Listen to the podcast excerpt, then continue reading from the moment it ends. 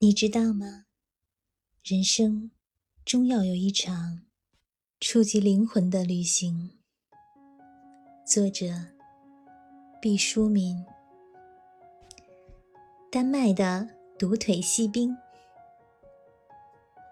安徒生童话里，我喜欢卖火柴的小女孩，喜欢海的女儿，最喜欢的是坚定的锡兵。有的人把这篇童话的名字翻译成“坚强的锡兵”。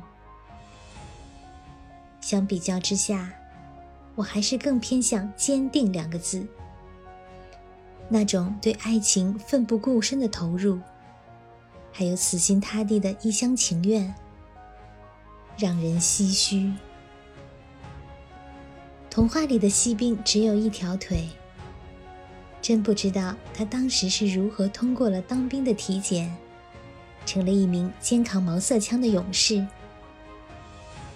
书里给了我们一个解释，说这个锡兵是最后一个被生产出来的，原材料不够用了，所以只有一条腿。按照这个解释，锡兵就是先天性残疾。锡兵历经种种磨难，从未改变对一位纸做的小舞蹈家的爱情，直到最后，在火中凝结为一颗锡做的心。当年读这篇童话的时候，就萌生了一个小小的愿望：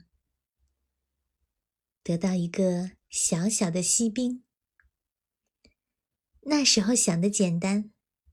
以为既然是个著名的童话人物，就应该到处有的卖，就像如今的唐老鸭、米老鼠。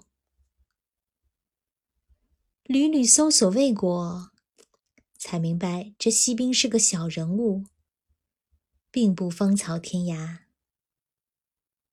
看来要找锡兵，只有到他的老家丹麦了。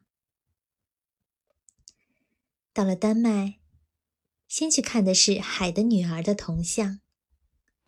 铜像矗立在哥本哈根海滨公园的前海处，身高一点二五米。注意啊，不是说美丽的美人鱼身高只有这么矮小，而是因为她取了一个屈腿侧身的坐姿。如果站起身来，就是个高大的美女。再提供一个数字，据说铜像的体重是一百七十五公斤，今年已经有九十三岁了。九十三岁的小美人鱼，丝毫不改婀娜多姿的体态。青铜色的她坐在一块桥石上，容颜清丽，美丽的发辫垂在腰间，在身后紧贴桥石处。有一条仿佛还在滴着水珠的鱼尾。美人鱼周围能容人站立的地方很狭窄，桥石上又覆满了青苔，又湿又滑，稍不小心就会跌入海里，让你来个不情愿的海水浴。我们很规矩地排着队，依次跳上岩石，迎着光照相。咔嚓咔嚓乱响了一阵子之后。突然有人说：“这样照法，美人鱼最重要的部分就丢了。”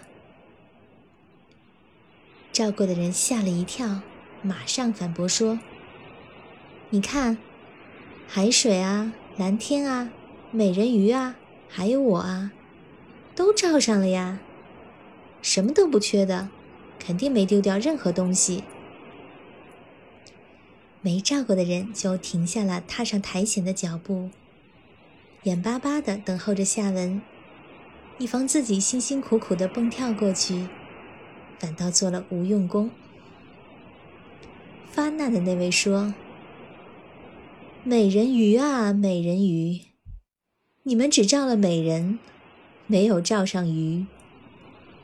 正面取景，好看是没得说，可惜没有尾巴，没有尾巴的美人鱼。”人家还以为是一尊普通的欧洲少女像呢。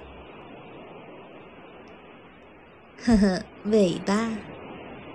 是的，美人鱼最重要的身份证就是它的尾巴。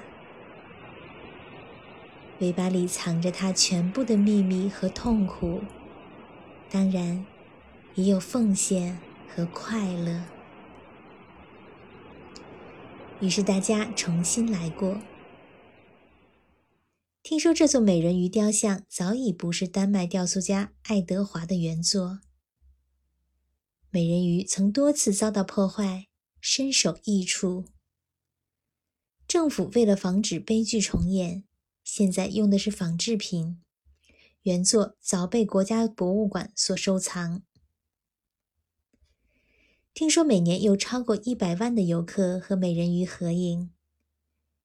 有的游客还爬到美人鱼的身上，做出不雅的动作。政府准备把美人鱼的铜像搬到深海里去，这样游客们就只能远远地眺望着美人鱼的身姿，呆呆地面向大海，从海风的呼啸声中，去想象美人鱼所经受过的刺骨寒冷、锥心痛苦和致命的浪漫。